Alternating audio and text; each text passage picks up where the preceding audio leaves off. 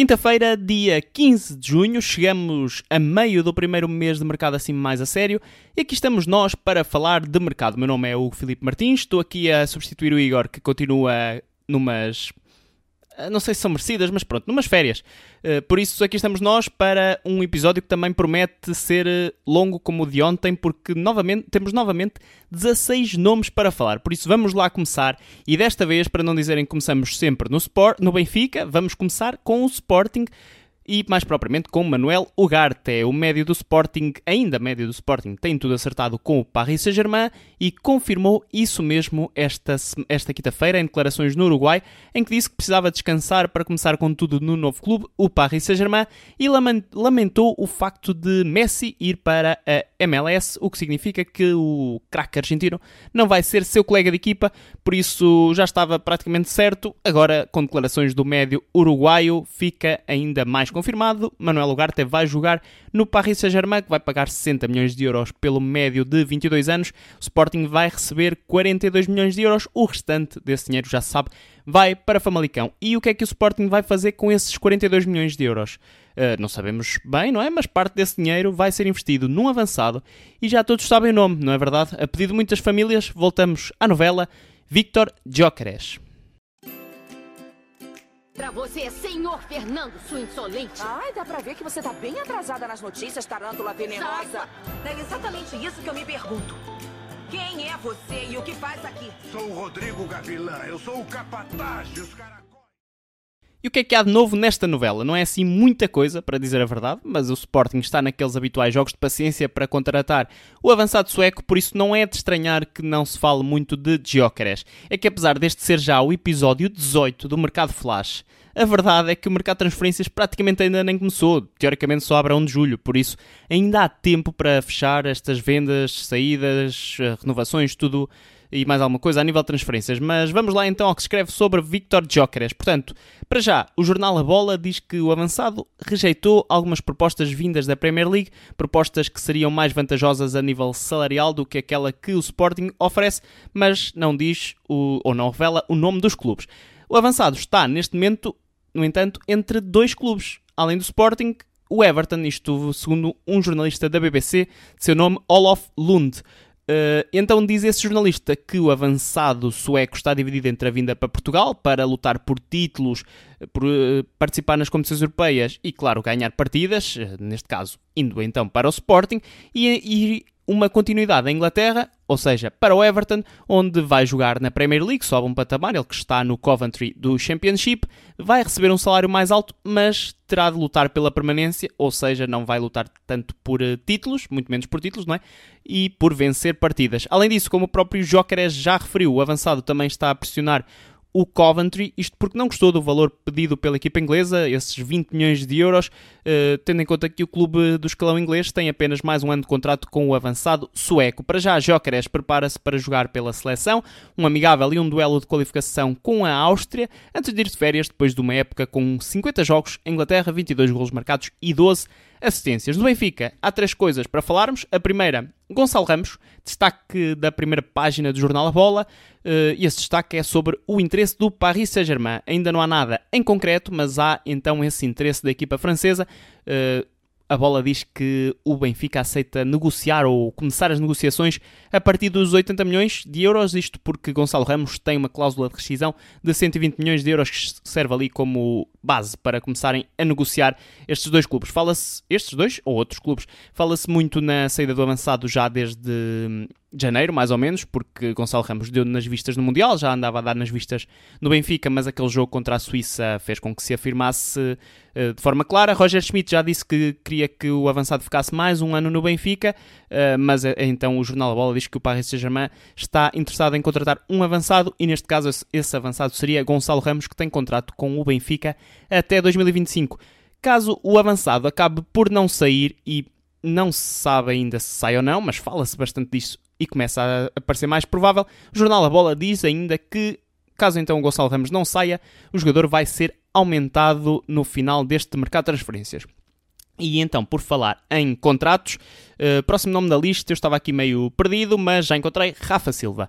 Uh, portanto, Rafa Silva, António Araújo, o agente do Internacional, Internacional Português, falou na quarta-feira à Antena 1 sobre o contrato do extremo internacional português e deu aqui um alerta para o Benfica, isto porque o Rafa tem apenas mais um ano de contrato com os encarnados. Basicamente aqui um bocadinho também de pressão, porque segundo o agente, e eu vou aqui parafraseá-lo, os responsáveis do clube sabem bem o que ele quer e é o Benfica que vai ter de resolver se tem condições para validar a vontade do jogador ou não. Ou seja, aqui entre linhas, pelo menos pelo que se pode interpretar, Rafa quer renovar e agora cabe ao Benfica renovar ou não com o jogador que tem então mais um ano de contrato.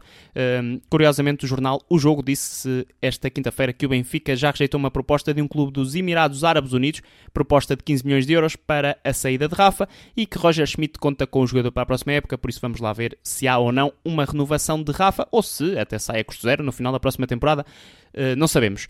O que sabemos, ou pelo menos parece uma certeza, é que Gilberto não deve ficar no Benfica. O empresário do jogador de 30 anos, eh, o empresário Alan Espinosa, já tinha dito que havia a possibilidade de Gilberto regressar ao Brasil, que havia clubes interessados e agora surge um nome entre esses clubes. O nome desse clube é o Bahia equipa brasileira que pertence ao City Group e é treinada pelo treinador Renato Paiva, antigo treinador da equipa B do Benfica. O jornal brasileiro O Dia diz que já há mesmo um acordo verbal entre o jogador e o clube brasileiro para a transferência. Gilberto, que termina contrato em junho, junho de 2025 com o Benfica, na época passada perdeu alguns passos, especialmente na reta final da temporada, uh, e então o Benfica também está a estudar a contratação de outro lateral direito, fala-se muito do Tiago Santos, o que faz então com que a mudança de Gilberto seja natural, não se fala ainda de valores, mas uh, deverá pelo menos rondar os 3 milhões de euros, que foi esse o valor que o Benfica pagou por Gilberto em 2020-2021 ao Fluminense.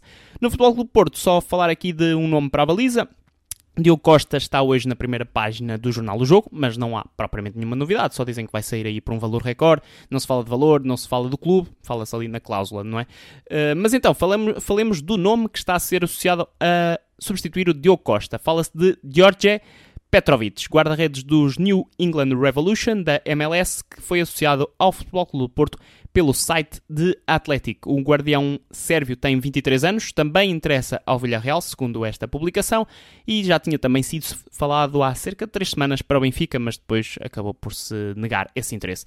Para já, ainda não há negociações, por isso será apenas um entre vários nomes que estejam a ser sondados pelo Futebol Clube Porto para substituir o Diogo Costa, sendo que essa saída do Internacional Português parece praticamente uma certeza. Quanto a, quanto a George Petrovic, não conheço o guarda-redes, sou sincero, sei que é internacional pela Sérvia, apareceu no Kukariki da Sérvia e está há dois anos nos States, tem sido um dos destaques da MLS, ele que foi contratado pelos New England Revolution quando Matt Turner deixou a equipa norte-americana para ir para o Arsenal na época passada. Pelo que li, dizem que este Petrovic é melhor, mas ainda não vi nada dele, por isso temos de esperar para ver.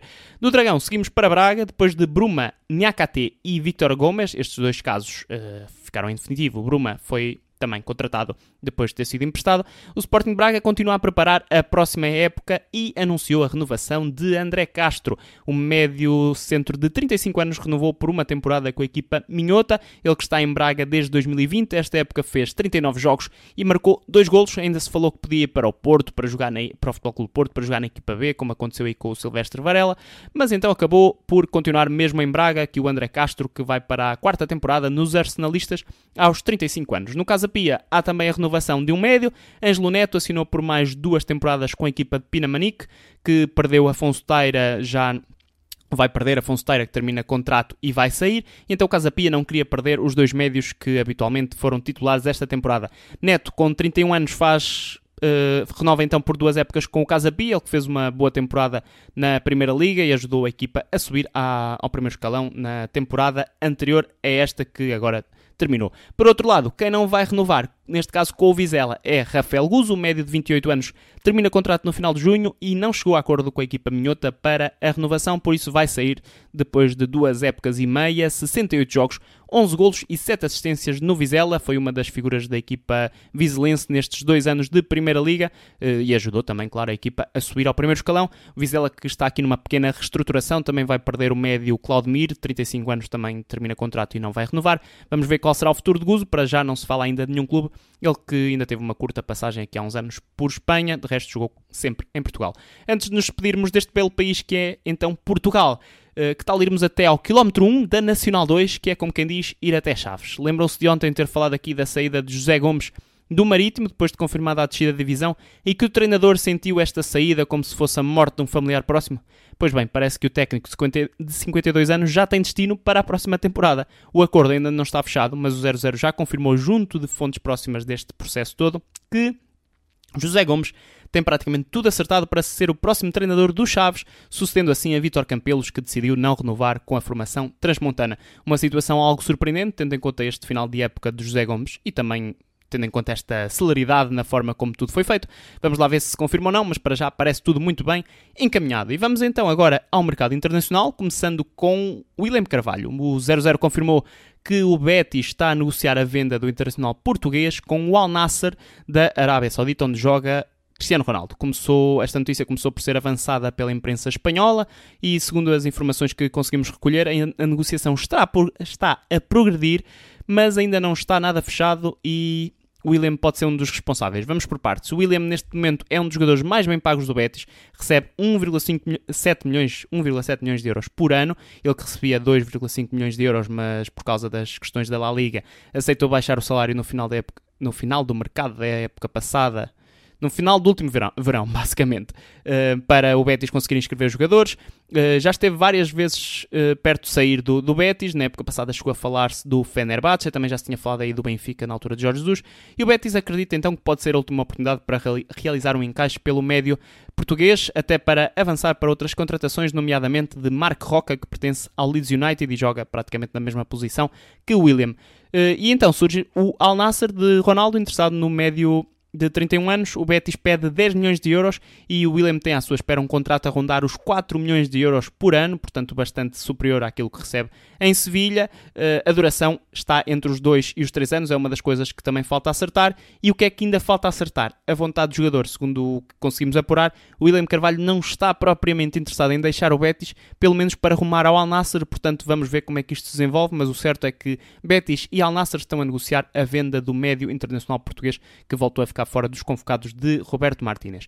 Em Inglaterra, o Arsenal já está a dar tudo por Declan Rice e, segundo o jornalista Fabrizio Romano, já teve uma abordagem junto do West Ham que acabou imediatamente por ser rejeitada pelos Hammers, uma abordagem de 80 milhões de euros para começar aqui as negociações, e o West Ham quer mais de 100 milhões de euros, pelo menos diz o jornalista italiano. O City também está, o Manchester City também está atento aqui à possibilidade de contratar Declan Rice, mas o Arsenal quer então fechar esta contratação o mais depressa possível, é o alvo imediato dos Gunners para este mercado de verão, por isso, para já, Declan Rice é a grande novela de Inglaterra neste momento, o grande nome da Premier League.